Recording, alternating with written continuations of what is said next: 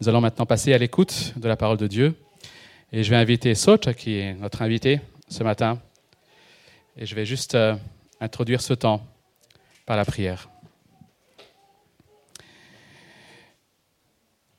Notre Père, tu nous as dit dans ta parole que c'est la vérité qui nous rendra libres.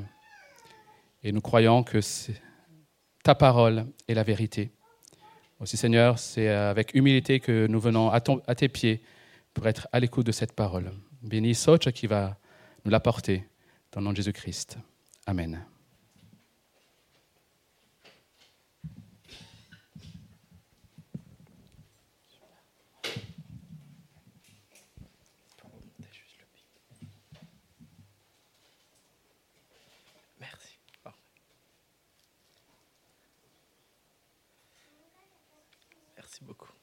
Eh bien, bonjour à chacun, à chacune. C'est une joie pour moi d'être euh, parmi vous ce matin et de chanter avec vous les louanges à notre Dieu, à notre grand Dieu, comme nous l'avons dit, à notre Dieu tout-puissant.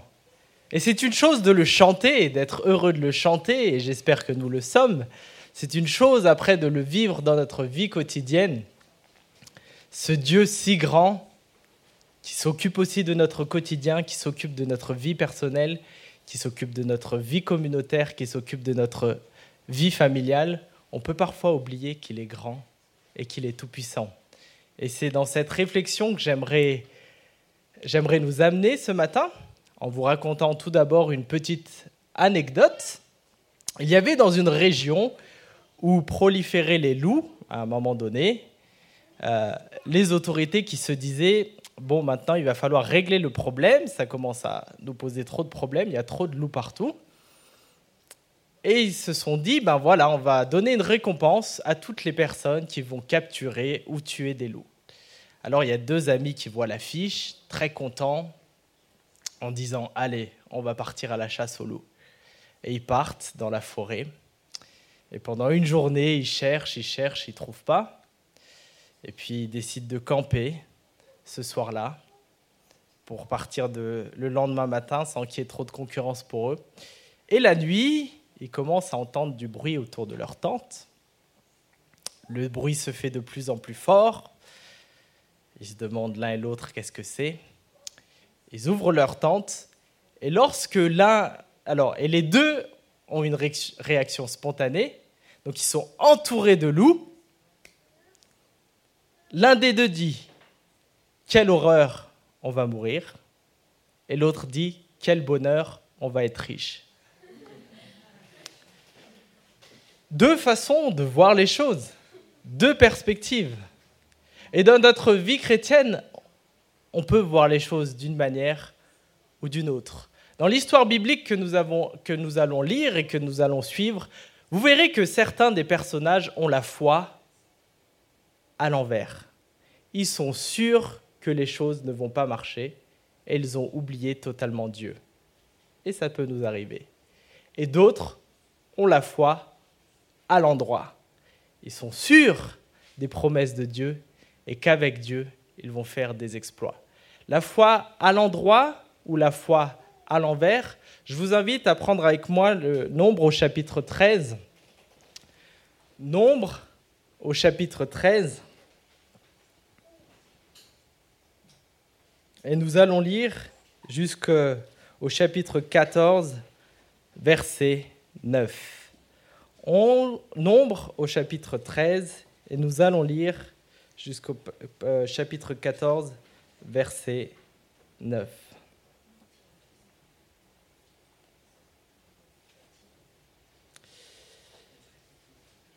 Foi à l'endroit ou foi à l'envers? L'Éternel parla à Moïse et dit envoie des hommes, un de chaque tribu, choisis parmi les chefs pour explorer le pays de Canaan que je donne aux Israélites. Moïse envoya des hommes depuis le désert de Paran, comme l'Éternel le lui avait demandé. C'étaient tous des chefs des Israélites. Voici leurs noms. Pour la tribu de Ruben, Shamoua, fils de Zakour. Pour la tribu de Siméon, Shaphat, fils de Hori. Pour la tribu de Juda, Caleb, fils de Yefouné. Pour la Tribu d'Issachar, Yigéal, fils de Joseph. Pour la tribu d'Éphraïm, Osée, fils de Noun. Pour la tribu de Benjamin, Palti, fils de Raphou. Pour la tribu de Zabulon, Gadiel, fils de Sodi. Pour la tribu de Joseph, c'est-à-dire celle de Manassé, Gadi, fils de Souzi. Pour la tribu de Dan, Amiel, fils de Gemali. Pour la tribu d'Azer, Sétour, fils de Michaël. Pour la tribu de Nephtali, Nabi, fils de Vofi. Pour la tribu de Gad, Geouel, fils de Maki. Tels sont les noms des hommes que Moïse envoya pour explorer le pays. Moïse donna à Osée, fils de Noun, le nom de Josué. Moïse les envoya donc pour reconnaître le pays de Canaan en leur disant Passez par le Negev, gagnez la région montagneuse et examinez le pays. Voyez comment il se présente et quel peuple l'habite, observez s'il est fort ou faible, nombreux ou pas. Voyez de quel genre est le pays où il habite, s'il est bon ou mauvais, et comment sont les villes, si elles sont ouvertes ou fortifiées. La terre est-elle fertile ou pauvre? Y trouve-t-on des arbres ou non? Ayez du courage et rapportez des fruits du pays. C'était en effet l'époque des premiers raisins. Ainsi, ces hommes partirent et explorèrent le pays depuis le désert de Tsin jusqu'à Rehob, près de l'Ebo Hamat. Ils montèrent dans le Negev et parvinrent à Hébron, où vivaient les familles d'Aïman, de Sheshai et de Talmaï, descendants d'Anak. Hébron avait été fondé sept ans avant Tanis en Égypte. Arrivés dans la vallée d'Eshcol, ils coupèrent un, sarment de vigne portant une grappe de raisin si lourde qu'ils durent la porter à deux au moyen d'une perche. Ils prirent aussi des grenades et des figues. C'est depuis lors qu'on a nommé ce lieu la vallée d'Eshcol en souvenir de la grappe de raisin que les Israélites y avaient coupée. Au bout de 40 jours, ils furent de retour de leur exploration du pays. Ils vinrent retrouver Moïse et Aaron et toute la communauté des Israélites dans le désert de Paran à Kadesh. Ils leur rendirent compte de leur expédition et leur montrèrent les fruits du pays. Voici le rapport qu'ils firent à Moïse. Nous sommes arrivés dans le pays où tu nous as envoyés. Oui, c'est vraiment un pays ruisselant de lait et de miel, et en voici les fruits. Seulement, le peuple qui l'habite est terriblement fort les villes sont d'immenses forteresses et nous avons même vu des descendants d'Anak. Les Amalécites occupent la région du Negev, les Hittites, les Yéboussiens et les Amoréens tiennent la montagne et les Cananéens occupent le littoral de la Méditerranée et toute la vallée du Jourdain. Alors Caleb essaya de faire taire le peuple qui commençait à s'en prendre à Moïse.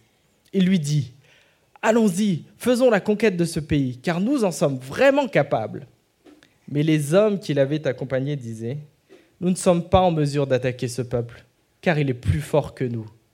Puis ils se mirent à décrier le pays qu'ils avaient exploré devant les Israélites en disant, Le pays que nous avons parcouru et exploré est une terre qui consume ses habitants.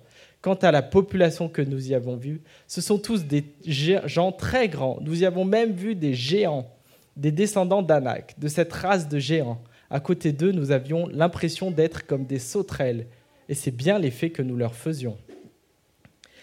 Alors toute la communauté se souleva, se mit à pousser de grands cris, et le peuple passa toute la nuit à pleurer. Tous les Israélites critiquèrent Moïse et Aaron, et toute la communauté leur dit, Si seulement nous étions morts en Égypte, ou du moins dans ce désert. Pourquoi l'Éternel veut-il nous mener dans ce pays-là pour nous y faire massacrer par l'épée, tandis que nos femmes et nos enfants deviendront la proie de nos ennemis?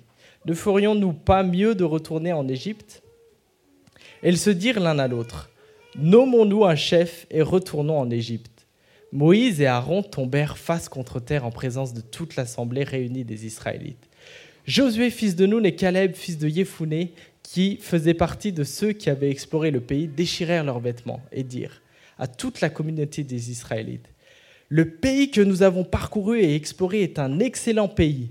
Si l'Éternel nous est favorable, il nous y mènera et il nous donnera ce pays ruisselant de lait et de miel. Seulement, ne vous révoltez pas contre l'Éternel et n'ayez pas peur des gens de ces pays, car nous n'en ferons qu'une bouchée. Leur ombre protectrice s'est éloignée d'eux, tandis que l'Éternel est avec nous. Ne les craignez donc pas. Deux types de réactions. Et on va simplement remettre ce récit en contexte. Dans Genèse, nous voyons la promesse qui est faite à Abraham de non seulement avoir un peuple, une descendance, mais aussi d'avoir un pays, un territoire, le territoire de Canaan. Et lorsque les choses se poursuivent, on voit que ce peuple qui est rassemblé, ce peuple hébreu, les choses sont un peu contraires puisqu'il est en esclavage en Égypte. Et dans Exode, on voit la délivrance de Dieu qui délivre ce peuple. Et puis, Genèse, Exode, dans Lévitique, on voit que Dieu vient résider au milieu de son peuple, se révéler, révéler sa sainteté et appeler ce peuple à être saint. Et nous arrivons ici dans Nombre. Et Nombre, c'est l'idée, c'est de conquérir le pays. Ils sont juste à l'entrée, ils sont juste au moment où la promesse va s'accomplir. Et Nombre, si on prend le chapitre premier, commence par un recensement pour montrer que cette conquête va être militaire, mais ils sont là sur le point d'obtenir le pays de la promesse. Et voilà que des, envoyés sont, sont envoyés, puisque les envoyés sont envoyés, par Moïse pour reconnaître le pays. Moïse va prendre un homme de chaque tribu, des chefs, et il leur dit, verset 17, d'aller reconnaître le pays, d'examiner le pays, de voir comment il se présente, quel peuple l'habite, s'il est fort ou faible, nombreux ou pas. Et on voit à la fin le rapport est tout à fait différent, contraire. Deux d'entre ces envoyés vont dire Allons-y, c'est extraordinaire. Et tous les autres vont dire Non, on n'y arrivera pas. Foi à l'endroit ou foi à l'envers. Et dans nos vies aussi, nous sommes parfois face à ce dilemme dans notre vie quotidienne.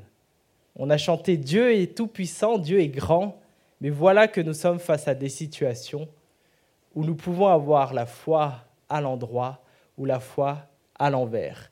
Et j'aimerais voir trois points qui différencient ces différents envoyés et, qui nous, et que dans nos vies aussi nous pouvons nous retrouver pour voir si on est vraiment là où Dieu veut, qu'on ait la foi comme il le souhaite, ou qu'au contraire, on a la foi à l'envers. La foi à l'endroit, elle s'appuie sur les promesses et sur les faveurs et sur la faveur de Dieu. Elle s'appuie sur la promesse et la faveur de Dieu. Alors que la foi à l'envers, elle oublie la promesse et la présence même de Dieu. D'un côté, on se rappelle de la promesse de Dieu et on s'appuie sur sa faveur. D'un autre, on oublie ses promesses. On oublie même sa présence. Commençons avec ces, ces envoyés qui ont été très négatifs, qui ont eu la foi à l'envers, pour le coup. Alors ils sont partis tous ensemble, ils ont vu la même chose, ils ont examiné la même chose, ils ont goûté les mêmes fruits, on nous dit même ici que les fruits étaient tellement gros qu'ils devaient être à deux pour les prendre. Ils ont vu tout cela. Et c'est normal d'aller examiner le pays lorsque Moïse leur a demandé, puisque Moïse dit qu'il faut y aller et d'examiner ce pays. Mais cela ne mettait pas en doute le fait que Dieu donnait ce pays. Dieu avait déjà donné ce pays. Et le fait d'aller l'examiner ou d'aller le regarder ne remettait pas en cause le fait que Dieu donne ce pays. Et c'est important. La promesse est là, Dieu donne le pays, mais Moïse va envoyer ces personnes pour aller le reconnaître. C'est comme si l'année prochaine, on déménage, on sait déjà où on va.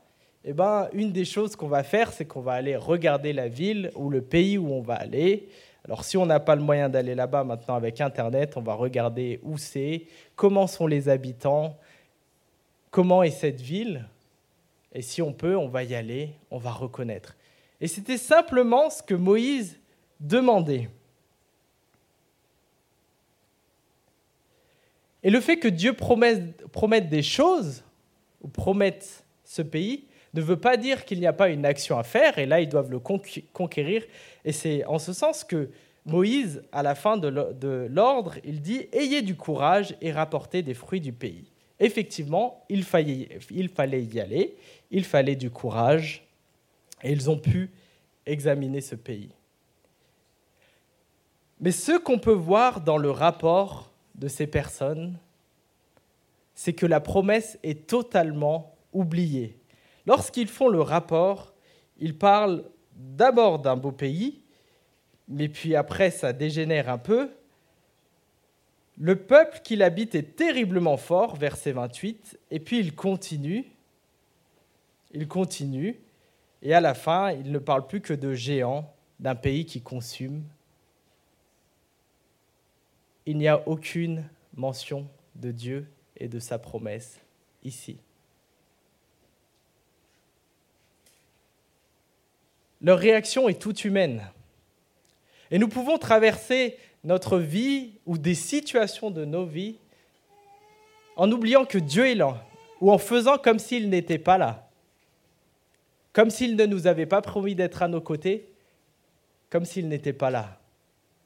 Que ce soit nos vies personnelles, nos vies familiales, notre vie d'église, on peut parfois discuter comme si Dieu n'était pas là. Et à ce moment-là, la discussion et la réflexion est totalement humaine. Et si Dieu n'est pas là, ce qu'ils disent, c'est sûrement euh, logique, c'est rationnel. Peut-être, et effectivement, les gens étaient plus grands. Ça devait être redoutable. Oui, si Dieu n'était pas là, on pourrait dire ils auraient eu raison. Mais Dieu est là. Et c'est ça qui fait toute la différence. J'ai parfois vécu des, réunions dans des groupes où on était entre chrétiens, où on devait prendre des décisions, on devait réfléchir. Et au bout d'un moment de la réflexion, on faisait comme si Dieu n'était pas là. Tous les calculs, toute la réflexion était comme si Dieu n'était pas là. Et à plusieurs reprises, Jésus reprend ses disciples.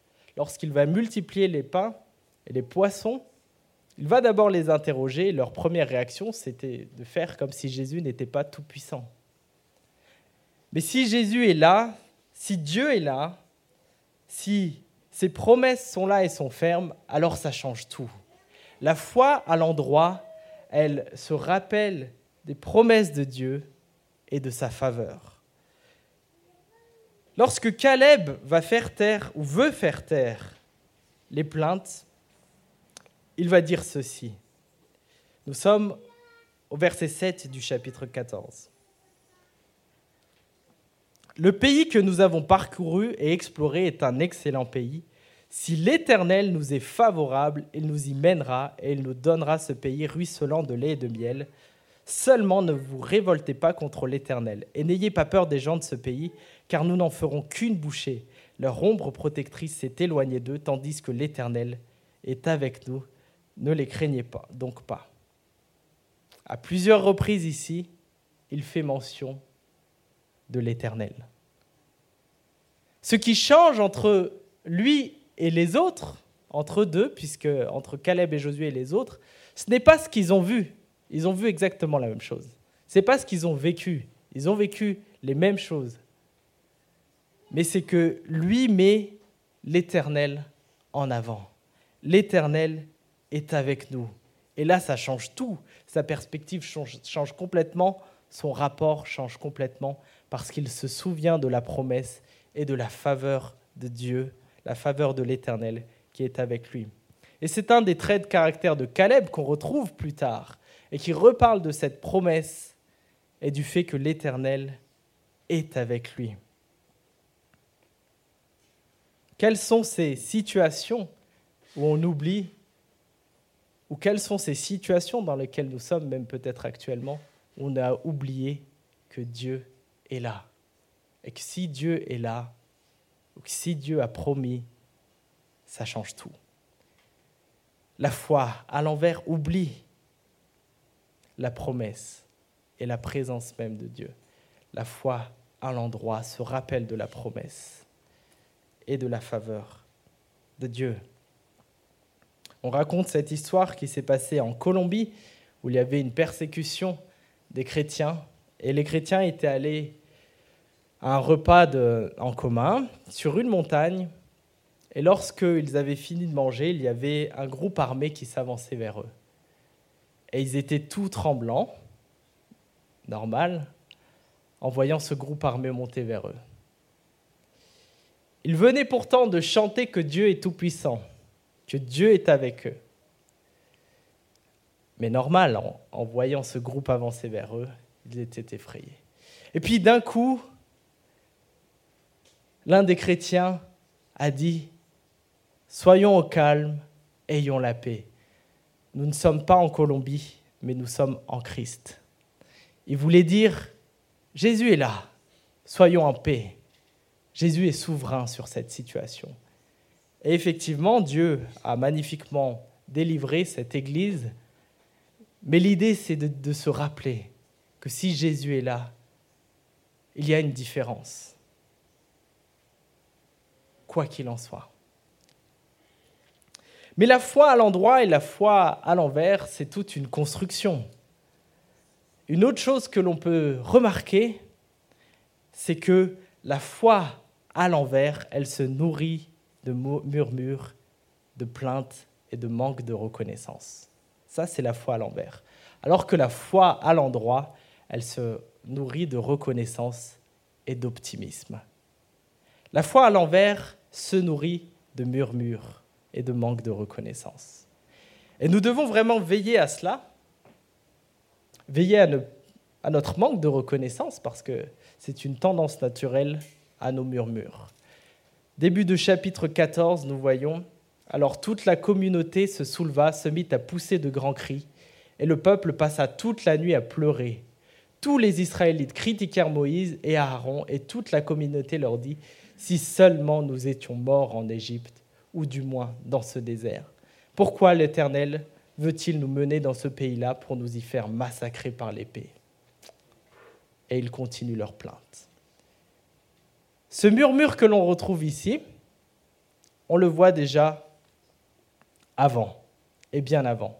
Il y a plusieurs reprises, ce peuple se plaint. Et ce qu'ils disent est vraiment grave. Si seulement nous étions morts en Égypte. En Égypte, ils ont vécu une délivrance extraordinaire de leur esclavage. En Égypte, l'intervention de Dieu a été miraculeuse. Ils ont crié, ils ont été délivrés. Et ici, ils osent dire, si seulement nous étions morts en Égypte. Et c'est un trait de caractère de ce peuple que l'on voit déjà avant. À peine sont-ils sortis d'Égypte, à peine ont-ils vu la délivrance de Dieu qu'ils se plaignent de ce qu'ils vont manger. Et Dieu intervient miraculeusement en envoyant la manne, le pain, et chaque jour, ils ont ce miracle de la nourriture. Mais une fois qu'ils ont ce pain, ils commencent à se plaindre parce que cette fois, ils ont soif. Et Dieu va agir miraculeusement, faisant jaillir de l'eau d'un rocher. Et une fois qu'ils ont le pain et l'eau, ils vont se plaindre parce que la nourriture n'est pas assez variée. Et c'est intéressant de voir comment ils se plaignent. C'est juste deux chapitres avant, au chapitre 11. Chapitre 11, verset 4. Certains de ces Israélites disent Ah, si seulement nous pouvions manger de la viande, nous regrettons le poisson qu'on mangeait pour rien en Égypte, et les concombres, et les melons, et les poireaux, et les oignons, et l'ail. À présent, nous dépérissons. Nous sommes privés de tout, rien que de la manne, toujours de la manne. La description qu'ils font de l'Égypte et de la nourriture de l'Égypte, c'est une description d'un restaurant 5 étoiles. lorsqu'ils sont en esclavage, réduits à rien. Mais ils ont totalement oublié. Et lorsqu'ils se plaignent, eh bien, ils regrettent ces choses-là et ils embellissent certaines choses, critiquant Moïse, Aaron, mais surtout murmurant contre Dieu. Les murmures, les plaintes. C'est sur cela que se construit la foi à l'envers. À l'inverse, la foi à l'endroit se nourrit de la reconnaissance et de l'optimisme de cette reconnaissance.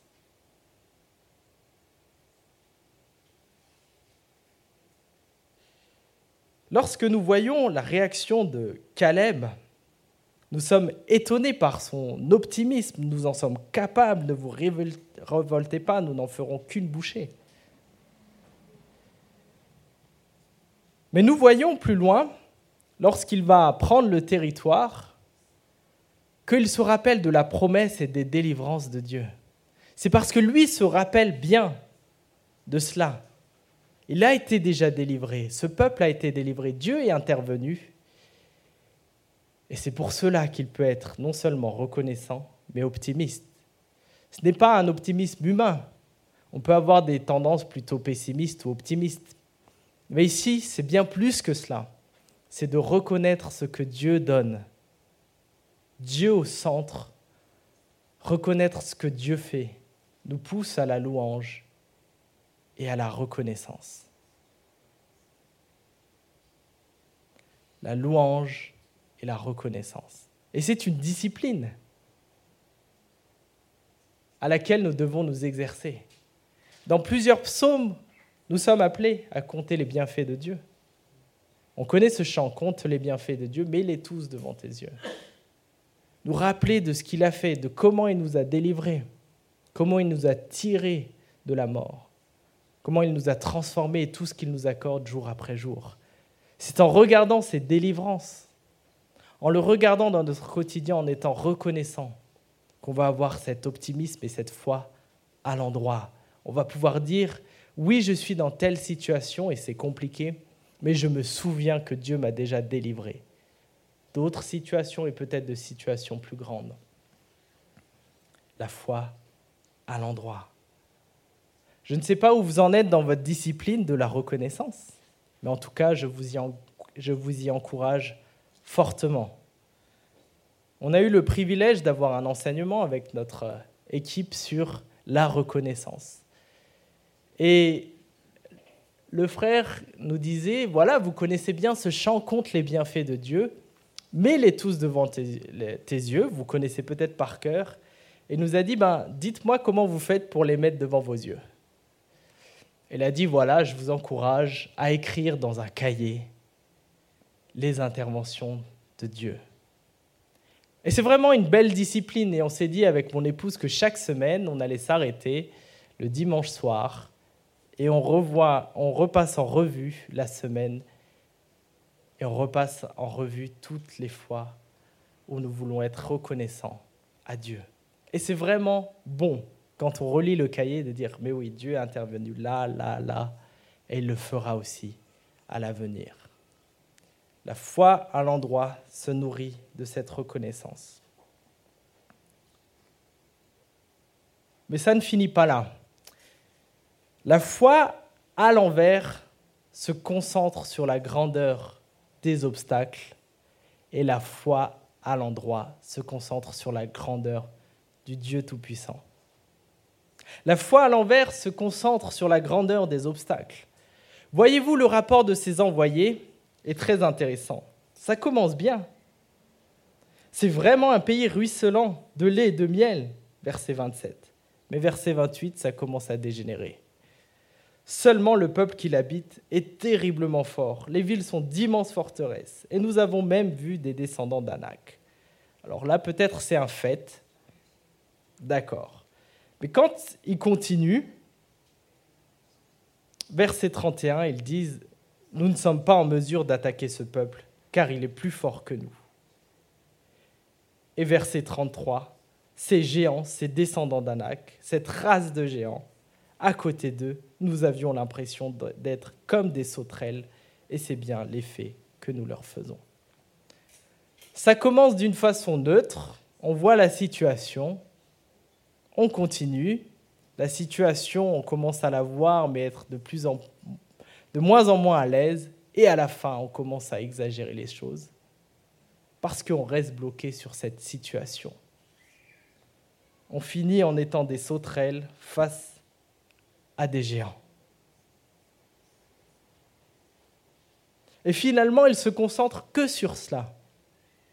Ils ne reviennent pas sur le fait que les fruits sont excellents, sont bons. Ça, c'est maintenant tout à fait oublié. La seule chose qu'ils voient, c'est des géants face à des sauterelles. C'est tout ce qu'ils retiennent de leur exploration du pays. Se concentrer sur les obstacles et ne plus que regarder ces obstacles. La foi à l'envers. La foi à l'endroit, elle, va se concentrer sur la grandeur du Dieu Tout-Puissant. C'est incroyable ce que dit Caleb, alors qu'ils ont vu la même chose. Ces mots sont très forts. Verset 9. N'ayez pas peur des gens de ces pays, car nous n'en ferons qu'une bouchée. Vraiment, lui, il voit ces géants, pas de problème. Il voit exactement la même chose que les autres. Mais parce qu'il met Dieu et sa toute-puissance au centre, lui dit, nous n'en ferons qu'une bouchée. Et c'est la toute-puissance de Dieu qu'il met en avant. Ce n'est pas parce qu'il est fort en lui-même, mais c'est toujours en relation avec Dieu. Dans Josué 14, on retrouve Caleb. Josué au chapitre 14, on le retrouve alors que il va rentrer dans le pays. Au verset 10, nous voyons ceci. Josué 14, verset 10. Effectivement, il y a 45 ans depuis que l'Éternel a adressé cette parole à Moïse pendant qu'Israël voyageait à travers le désert, et il m'a conservé en vie selon sa promesse. J'ai aujourd'hui 85 ans et je suis aussi robuste qu'à l'époque où Moïse m'a envoyé en mission. J'ai autant de force qu'alors, soit pour combattre, soit pour mener une expédition militaire. Maintenant, donne-moi cette contrée montagneuse que l'Éternel m'a promise ce moment-là. À l'époque, tu as appris que des Anakim y habitaient dans de grandes villes fortifiées. Si l'Éternel m'assiste, je les en déposséderai comme il l'a affirmé. Il s'appuie uniquement sur les promesses, sur la grandeur de ce Dieu, et même à 85 ans, il se dit aussi robuste qu'à l'époque pour rentrer dans ce, dans ce pays. La grandeur de Dieu. Effectivement, ces envoyés et toute cette génération qui s'est plainte ne rentrera pas dans le pays promis, excepté Josué et Caleb, qui vont y entrer parce qu'ils ont cru, parce qu'ils avaient la foi à l'endroit. Et dans nos vies, parfois, on n'agit même plus parce qu'on ne croit pas ou on ne voit pas que Dieu est tout-puissant. On ne se concentre pas sur ce grand Dieu, mais sur l'obstacle. Je me souviens être arrivé chez un de mes amis qui est responsable d'une grande organisation chrétienne. Et lorsque j'arrive dans, dans sa cour, je vois une très belle voiture d'une marque luxueuse. Alors je me dis, tiens, l'organisation doit bien payer là-bas. Et puis, euh, on commence à, discuter.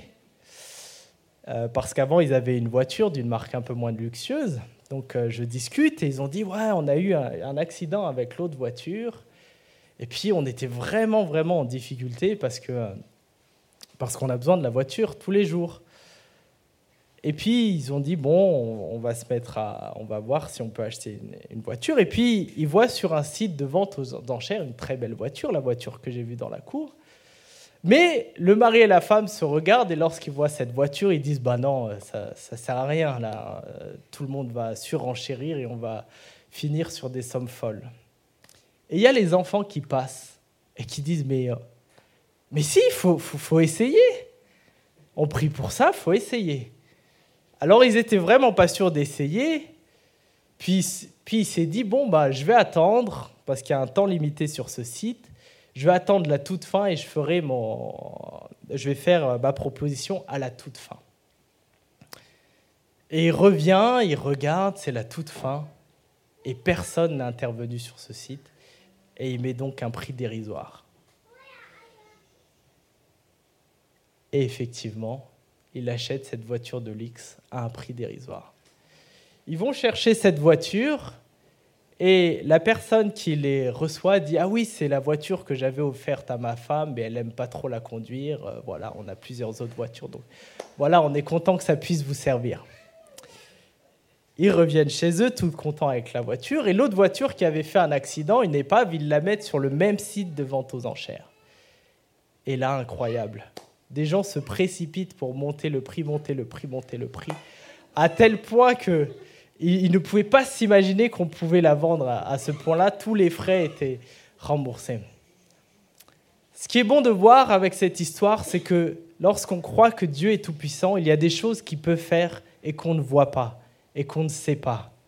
Lorsque plus tard, Josué va envoyer des espions dans le, dans le pays, donc dans Josué, on voit qu'il va, la génération meurt et Josué va lui envoyer deux espions, pas douze mais deux. Et lorsqu'ils arrivent, ils sont reçus par Rahab, qui est une prostituée, et qui leur dit Tout le monde dans le pays tremble parce qu'on a appris à quel point votre peuple, à quel point Dieu a délivré votre peuple. Et ça, ces espions-là ne pouvaient pas le savoir. Peut-être que, alors qu'ils sont dans le pays, les autres sont en train de trembler, mais comme ils ne l'ont pas entendu, ils ne peuvent pas le savoir. Mais ils avaient à le croire par la foi que Dieu fait selon la promesse qu'il a donnée. Que Dieu nous aide jour après jour à s'appuyer sur ses promesses, sur sa faveur, à se nourrir de reconnaissance et à se concentrer sur sa grandeur. Amen.